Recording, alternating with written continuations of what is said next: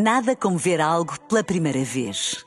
Porque às vezes, quando vemos e revemos, esquecemos-nos de como é bom descobrir o que é novo. Agora imagine que viu o mundo sempre como se fosse a primeira vez. Zais. Veja como se fosse a primeira vez. Na rádio, no digital, em podcast. Música para sentir, informação para decidir.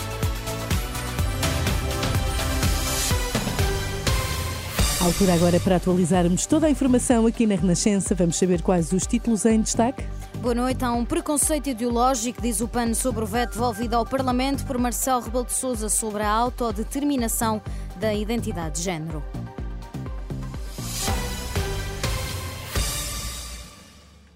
Veto do Presidente da República tirou um peso às escolas que não tinham condições para cumprir a lei. É a reação do Presidente da Associação Nacional de Dirigentes Escolares, depois de Marcelo Rebelo de Sousa ter devolvido ao Parlamento o diploma sobre a autodeterminação da identidade de género, também conhecida pela polémica das casas de banho mistas. Já a Presidente da Confederação Nacional das Associações de Pais não esconde a satisfação depois do Presidente ter devolvido o diploma ao Parlamento. Mariana Carvalho diz que os pais só agora foram ouvidos. Neste momento sentimos que, que de facto fomos ouvidos.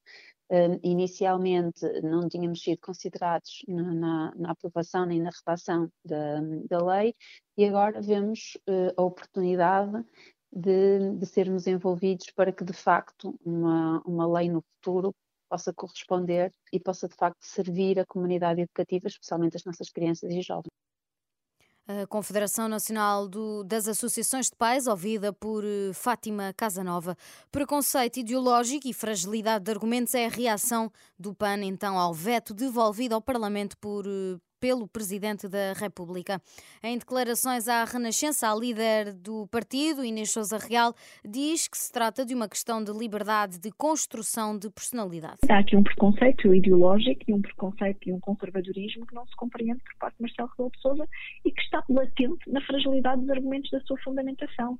Eh, e nós não nos podemos esquecer que em pleno século XXI as pessoas têm o direito e a liberdade de se querem chamar e, e não identificar do ponto de vista uh, do sexo uh, com os seus nomes. Eh, eu dou um exemplo, costumo dar um exemplo muito claro. Eu próprio chamo Paula Inês e não respondo por Paula, e portanto toda a minha vida me identifiquei como Inês. Eh, e todos nós temos o direito de ir construindo a nossa personalidade e a nossa identidade ao longo da nossa vida e temos que saber respeitar isso enquanto uma liberdade eh, do, do outro. E não nos podemos esquecer que esta liberdade do outro ganha ainda uma maior dimensão quando estão em causa direitos fundamentais como a não discriminação. Declarações de Inês Souza Real após o veto do Presidente da República. O secretário-geral da FENPROF contesta o estudo divulgado pela Fundação Belmiro de Azevedo e que retrata o absentismo dos professores. Para Mário Nogueira, o estudo quer deixar uma imagem negativa dos professores por sugerir que há alunos sem aulas por causa da dificuldade em substituir os docentes de baixa, uma relação que, no seu entender, não pode ser feita querer relacionar estas baixas com a falta de professores é também absolutamente abusivo, porque o próprio estudo diz que onde as baixas são em maior número é no interior centro e no norte, que é precisamente onde está um corpo docente mais envelhecido e, portanto, mais doente, mas aí não faltam professores. Onde faltam professores é, sobretudo na zona de Lisboa, Val do Tejo e Algarve. Ora, não é aí que há um maior número de baixas. A reação do secretário-geral da FENPROF, Mário Nogueira, em declarações à jornalista Fátima Casanova. Um veículo entrou alegadamente de forma intencional num café em Monforte, no distrito de Porto Alegre, esta segunda-feira, tendo atropelado cinco pessoas e provocado seis feridos, um deles em estado grave, disse uma fonte da GNR e da Proteção Civil, a agência Lusa. O alerta foi dado um, perto das 10 da noite. Quatro pessoas, três homens e uma mulher foram assistidas no local e um ferido grave e um ligeiro foram transportados para o Hospital de Porto Alegre. O ferido grave é o condutor do veículo de 38 anos, segundo a GNR. Uma noite de vitória para o Benfica e para o Sporting, que venceram ambos os seus adversários. Primeiro os encarnados que venceram o Estrela da Amadora por 4-1, depois o Sporting, que goleou em Alvalade o Casa Pia por 8-0.